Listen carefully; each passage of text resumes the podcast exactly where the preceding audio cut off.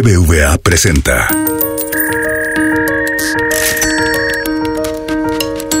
Peras y manzanas con Valeria Moy. Transacción exitosa. El podcast donde la economía cuenta.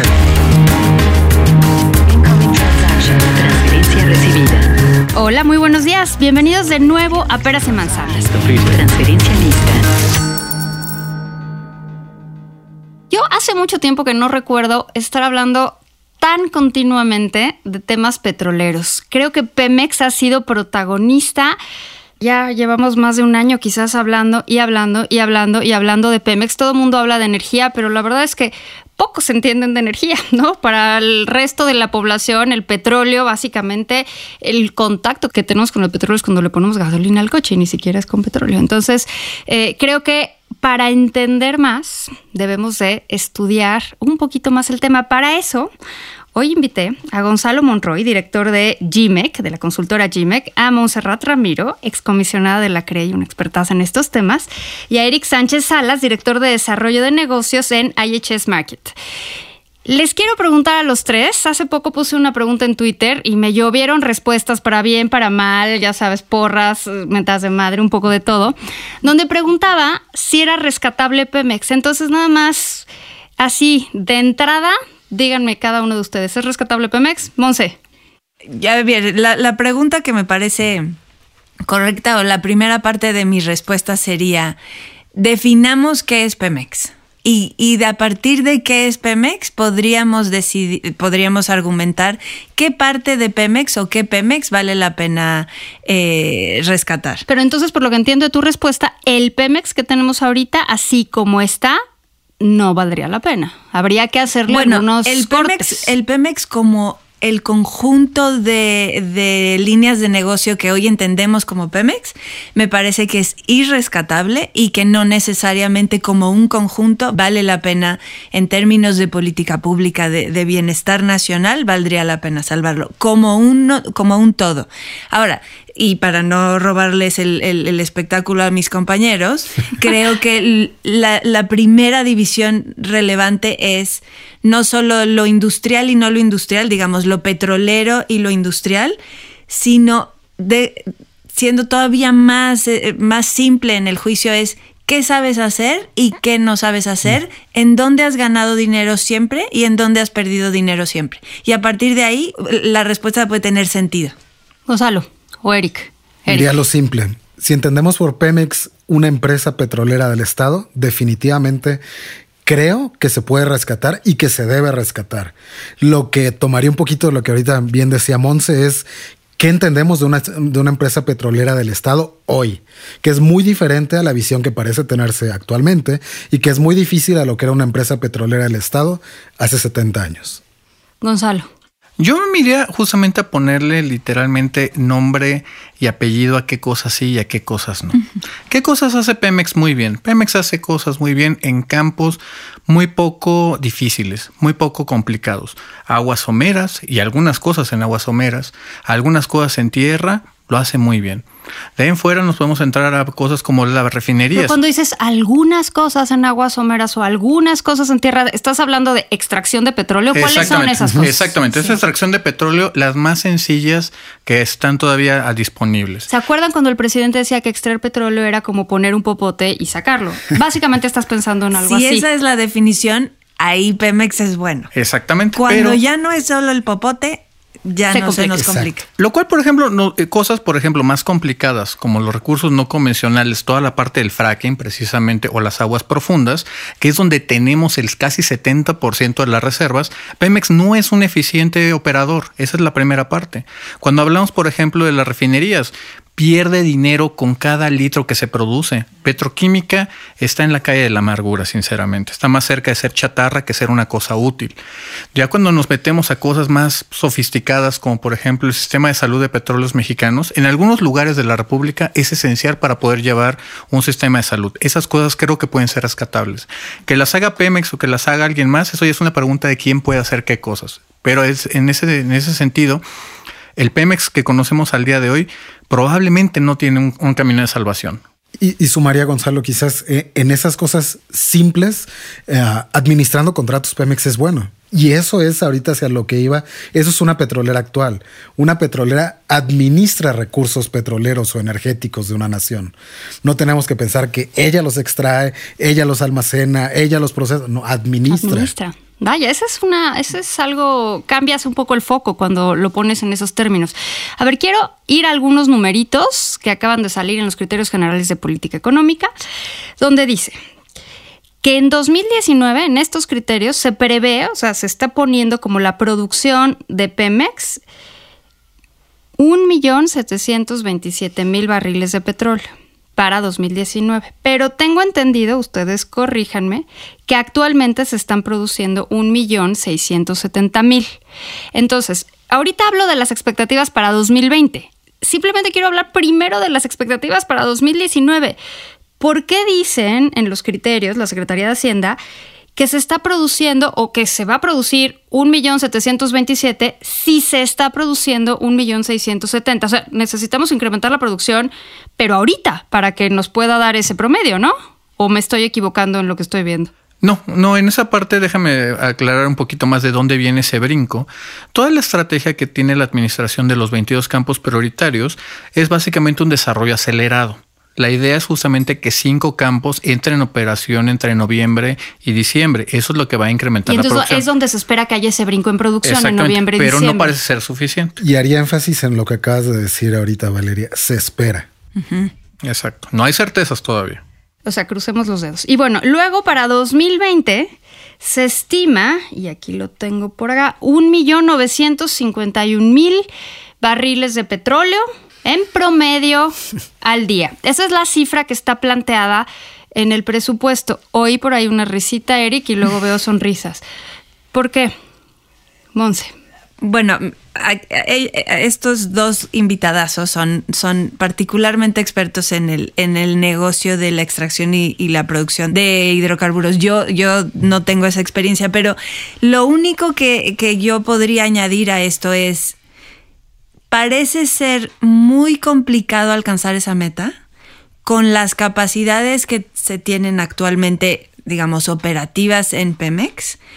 A pesar de que le pongas inversión acelerada, como parece ser el objetivo, no tienes ni no tienes la logística alrededor, no tienes la capacidad y estás teniendo muchos problemas en términos de quién te hace tus contratos de servicios porque se creó una una incertidumbre y un un poco de zozobra alrededor de todo lo que, que está pasando en el, en el sector energético. Entonces, a mí me parece poco factible que suceda, simplemente porque porque no ha, no ha estado pasando aún sin la incertidumbre y con montos de inversión pues razonablemente parecidos. Entonces, no, no, yo no veo que esta meta se pueda cumplir a partir de producción de Pemex.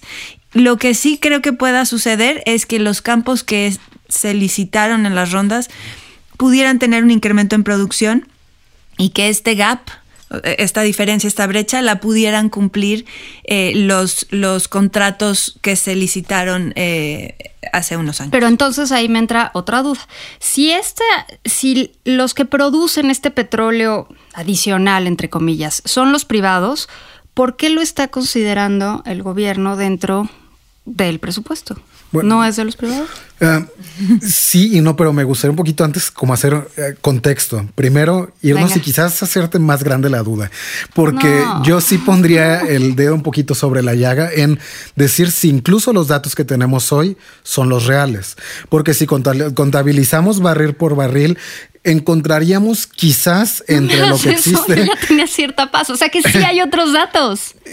es probable, digamos. Existen ciertas divergencias o diferencias que hay entre si esos barriles que están contando son antes o después de la separación primaria. Partiendo de ahí y, y- ¿Qué es y la de- separación primaria? que quitemos por lo menos agua de ese petróleo. Entonces, dejaría un poquito abierto a que si el número que tenemos hoy es el real para ver si podemos alcanzar el, el estimado. Después, con el estimado sí pondría eh, un poquito me iría al después. Hablando del contexto, yo trataría para dejarla a Gonzalo, que es el experto en la parte operativa, eh, eh, cuál es el antes y después. Si hacemos lo que, y estoy totalmente de acuerdo, o sigo totalmente el canal de lo que dice Montserrat, de que a mí se me hace que van a hacer una, una operación acelerada o extracción acelerada, es el llevar una extracción acelerada a qué nos va a llevar. Y es algo que mucho en redes sociales he estado insistiendo. El mermar las reservas es financieramente dañino. Las reservas hay que entenderlas como ah, la garantía de capital, es decir, con lo que los bancos afianzan la operación de las petroleras. Entonces tampoco es quizá la mejor de las ideas acabarse las reservas de manera muy acelerada. De manera acelerada. Gonzalo, ¿cómo ves este incremento en la producción?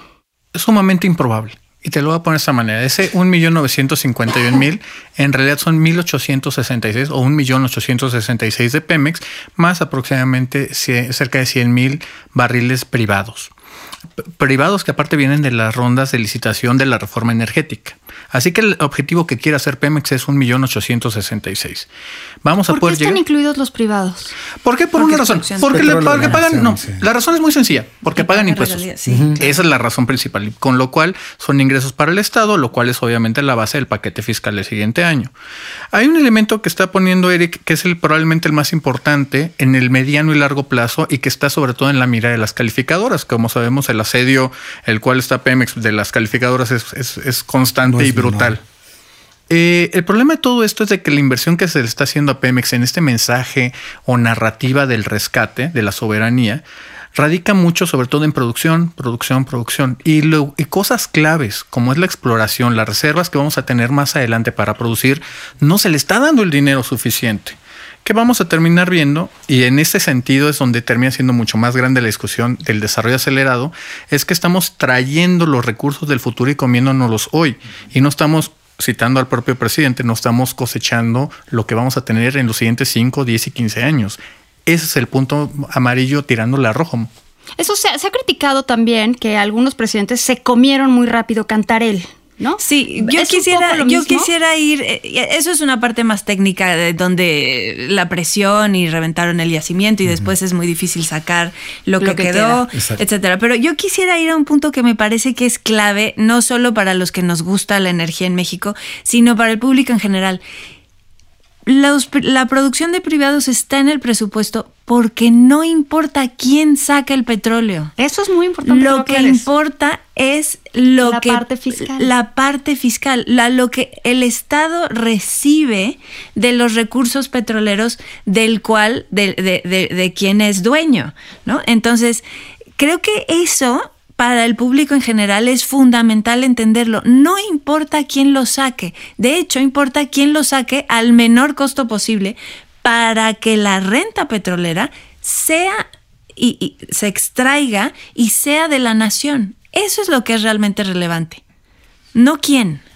Y, y sumaría ahorita, porque me gustó bastante lo que dice Monse, puedo decir. Sí. Este, eh, en un mensaje para el público en general, a mí sí me gustaría como hacer énfasis en que no solamente en México, en casi ningún país del mundo, el petróleo que se extrae es de los privados. Eso no existe en casi ningún país del mundo. Y digo casi ninguno porque hay unas eh, eh, eh, muy pequeñas excepciones y, y- y las nombraría. Por ejemplo, Venezuela porque lo tiene como un financiamiento a través del cual mismo recibe. Y es un poquito irónico porque creeríamos que es de los más nacionalistas. No. En los modelos de reforma e incluso yendo más allá como lo que tenemos en México, que es apertura y no privatización, lo que se hace es el petróleo es de la nación. Y como dijo Monse, no importa quién lo saque, sigue siendo el petróleo de México. A ver, vamos un poquito a los apoyos y a los recursos que se le han dado a Pemex. Y aquí esta pregunta, Gonzalo, va primero a ti. En lo que va de este año, Pemex ha recibido apoyos gubernamentales por 4.500 millones de dólares. La semana pasada, la antepasada, Hacienda anunció que le va a dar una aportación adicional que sacó por ahí de unos ahorritos que tenía, de un fondo por ahí, una aportación adicional de 5 mil millones de dólares. Además, en el presupuesto de egresos para 2020 le contemplan, eh, eh, contemplan darle apoyos adicionales por 4.400 millones de dólares. O sea, ahí van miles y miles de millones de dólares. Y al final del día las calificadoras dicen, "Mm, pues no me convence. Entonces la pregunta es, ¿Hay un monto en el que en el que las convenzan o no se trata de dinero? No se trata de dinero. Y yo creo que ahí justamente, y voy a tomar mucho de lo que había dicho Monse en, al principio, es de qué cuál es la ruta para petróleos mexicanos y cuál es la visión que está teniendo el gobierno con respecto a Pemex. Están persiguiendo el barril y en el Inter se están perdiendo los elementos de rentabilidad. Puede ser que estemos persiguiendo los barriles cada día más caros y menos rentables. Podríamos tener muchas alternativas porque hay que reconocer que al día de hoy no se ha roto ni cambiado la ley de la, que, que tenemos de la reforma energética. Las leyes siguen estando ahí, pero no quieran hacer uso de eso. Habiendo dicho todo eso, los montos no van a significar nada si dejamos a un Pemex como un administrador de contratos, de contratos que aparte son de servicios y que no están aprendiendo absolutamente a hacer nada. No están aprendiendo a hacer aguas profundas, no están desarrollando nuevos procesos para las refinerías o centros petroquímicos, tampoco para los recursos no convencionales. Lo que trato de decir es esto, no es una cosa de dinero. Podemos ponerle 30 mil millones de dólares adicionales a petróleos mexicanos y en la ruta seguir perdiendo dinero esa es justamente la ecuación que tiene en algún momento que cambiar. Mira, ahí yo, yo agregaría, eh, yo creo que es estratégico para un país, sobre todo si tiene una petrolera del Estado como es Pemex, el que maximices la renta petrolera. Digamos, ese debe ser el foco. Y eso se maximiza sacando, digamos, haciendo grande la diferencia, en, para hacerlo simple al, al auditorio. Digamos, la diferencia tiene que ser lo que te cuesta sacarlo de lo que te, de lo que te pagan al venderlo. Entre más grande es esa diferencia, el país está mejor. Ahora, si tú no eres muy bueno extrayendo petróleo en campos eh, complicados para no entrar en convencional, no convencional, lo que quiere decir es que le estás reduciendo esa renta petrolera. Y lo que el Estado debería buscar es quién, quien sea haga que esa diferencia sea lo más grande posible. Porque entre más grande es, más impuestos ¿quién cobra. es el más eficiente para extraer petróleo de esos campos difíciles al Es- menor costo? Y además no todos los campos son iguales, digamos, ni las la- ni todas las regiones. Pero más aún, yo creo que en este tema de las calificadoras y, y- y cuánto es cuánto es mucho y cuánto es poco, yo creo que no es de dinero, es un tema de plan, de estrategia, de objetivos de tú qué quieres lograr con Pemex. ¿Tú quieres lograr con Pemex eh, rentabilidad? Ingresos para la nación o tú quieres que Pemex opere porque quieres que Pemex opere. Si quieres que Pemex opere, pues te vas a tener que gastar el dinero que tienes y el que no tienes. Si tú quieres que rentabilidad, invierte en el Pemex que te da renta y desinvierte del Pemex que no solo hoy no te da renta, sino que casi te podría decir que hace muchos, muchos años que no te da rentas. Y eso es, en general, se podría decir, la parte industrial de Pemex. Y eso es lo que no ven las, las A calificadoras. ver, dime, Eric. Eh, eh, En, en ese me gustaría tomar ahorita algo de lo que decía Monse de nuevo. Es cuánto es mucho, porque creo que eso también causa muchísima confusión entre No, las bueno, personas. Yo ya no, o sea, Como no entiendo decías, nada. Veo, sumo y sumo, sumo los millones de dólares y, y las calificadoras siguen diciendo, no, no, no. Digo, esto no se trata de dinero, Pe- claramente. Pero hace rato bien decíamos, y, y digo, y yo a veces peco de ser súper o, súper fijado en los números y me gustaría un poquito compartirlo. En el punto de vista de la industria energética, cuando hablamos de billones de dólares, no forzosamente es mucho. Mucho. Y lo pongo entre Claro. comillas, porque voy a ponerlo un poquito en- en- en- en contexto. La inversión que se está haciendo ahorita en Pemex, en esta administración, es bastante menor que la que se ha hecho en otras administraciones. Punto uno. Punto dos, el más grande de los proyectos que se hizo en la administración pasada, no hablo de un proyecto grande, hablo del proyecto de la plataforma procesadora de gas KQA1. Esta costó 1.4 billones de dólares. La renta sola de esta Billones gringos, o sea, mil millones o mi- eh, Sí, ¿no? mil, millones, eh, mil millones de dólares. Es una plataforma más el, el proceso que se hizo en tierra. La sola renta de esta plataforma y de una plataforma tipo, una embarcación de servicios tipo, cuesta alrededor de un millón de dólares diario la renta de una plataforma de, extracción de petróleo. Entonces, cuando hablamos de 3, de 4, de 5 billones de dólares, en realidad no estamos hablando de mucho dinero en términos de la industria petrolera. Y después, para poner un poquito aquí en cuáles son los extremos de lo que existe en el mundo, hablaría de un tema que con Gonzalo le he platicado demasiado, el, el- el caso Australia, por ejemplo. Australia tiene una de las empresas petroleras o compañías petroleras más eficientes que hay en el mercado actual en el mundo. Tiene tanta operación financieramente hablando en, en, movimientos de petróleo y gas particularmente, que en un par de meses del año pasado vendió más gas del que tenía producido, porque abastece a prácticamente todo Asia. Pero esta empresa es una empresa de economistas financieros y de gente que trabaja en bolsa, de operaciones bursátiles. Tiene una Uh, planta operativa bajísima porque ellos a lo que se dedican es a licitar sus campos, a sacar utilidades, como decía Monse de ellos, administrar y administran los recursos gasíferos y petroleros de la nación y créeme, se están haciendo multibillonarios de esto. A ver, hablamos de la inversión, de estos recursos que se les están, que se le está dando a Pemex, pero básicamente esos recursos son de apoyo financiero. Vamos ahora a la inversión física, ¿no? Este año, por lo menos está proyectado en el paquete económico que el gasto en inversión física para Pemex va a subir respecto a lo que se gastó en 2019, 25%. Más o menos se contemplan 41.3 miles de millones de pesos únicamente para dos bocas. ¿Qué onda con la inversión física? ¿Estos recursos que se están destinando para inversión física van en el sentido correcto? Definitivamente por no. sus caras así Definitivamente no. Yo en esa sí voy a tomar yo la delantera. Venga. Definitivamente no. Definitivamente no. Tenemos un gran potencial todavía inexplorado en México. Tenemos una cantidad de recursos todavía por encontrar y por producir y que nos produzcan renta, como muy bien decía Monse. Y los lugares comunes que pueden sonar muy bonitos en términos de la alegoría nacionalista, como es una refinería, no vamos a producir dinero de ello. Barril, te lo puedo decir de entrada, ya corriendo algunos números un poco más sofisticados. Cada barril de que salga de dos bocas va a traer una pérdida aproximadamente de 12 centavos. No ganancia, una pérdida de 12 centavos por el barril. Esto obviamente es una refinería que nunca va a producir dinero. Cuando nos vayamos entonces al balance Pero financiero, si no nos va a producir, si nos va a costar. nos, no, vamos a tener el barril, pero vamos a tener una pérdida financiera en el, en el Inter. Agregámosle un elemento que aquí lo voy a llevar ex- a la parte más grande, que esa es la que le importa a todos los mexicanos. Vas a tener entonces una cosa que no te produce valor y te resta. Agregámosle que tiene la volatilidad del tipo de cambio y los precios del petróleo, que como hemos visto, lo que está pasando en Arabia Saudita o la inundación que está ocurriendo en este momento en Houston, que está impresionante, eso nos va a afectar en el precio. Estamos siendo rehenes de una volatilidad externa de la cual no tenemos mucho control.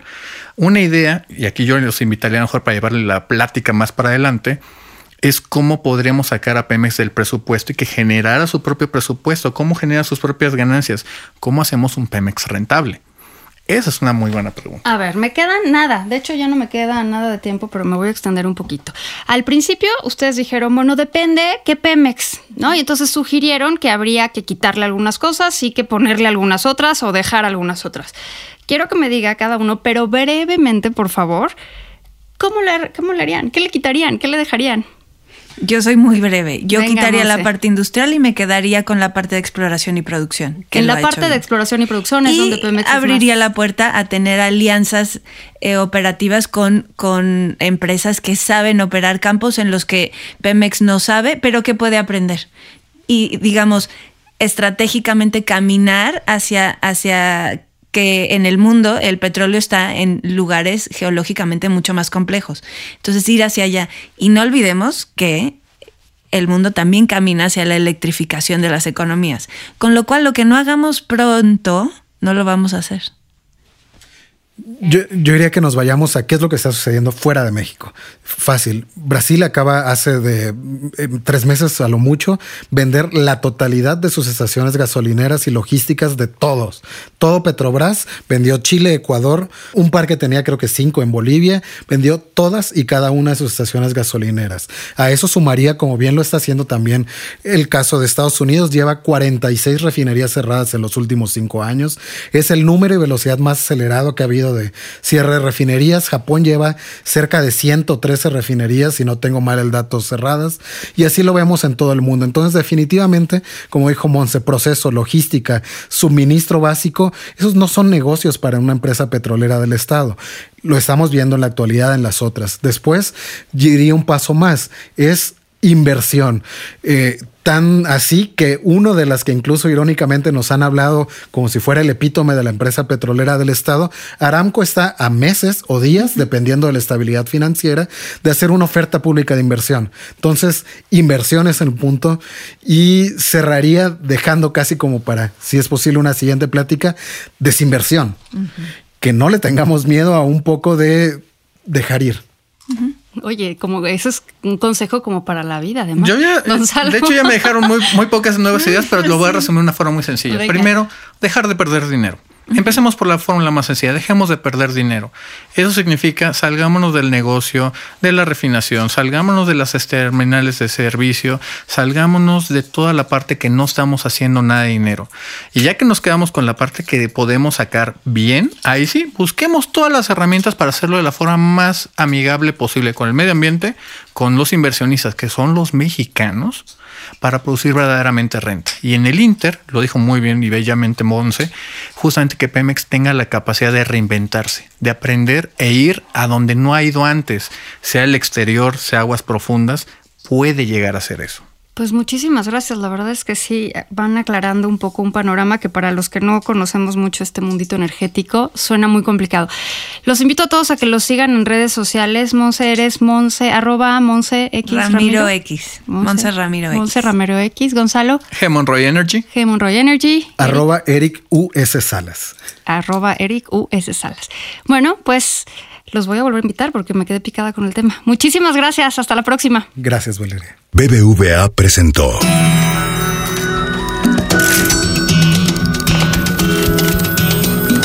Peras y manzanas con Valeria Moy. Dirección y conducción del programa Valeria Moy. Producción, diseño sonoro y mezcla BHD Estudios Ciudad de México.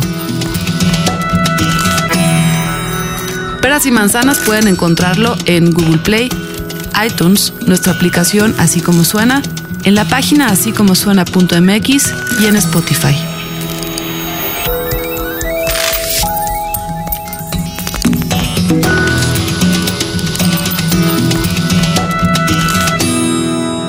¿Te gustó Peras y Manzanas? Escucha todos nuestros demás podcasts. Puedes escuchar las historias que hacemos en Así como Suena. Puedes escuchar la mejor música en la ruleta rusa. Puedes reírte con Gis y Trino en la chora interminable. Búscanos en así como en Spotify, en iTunes y en Google Podcast.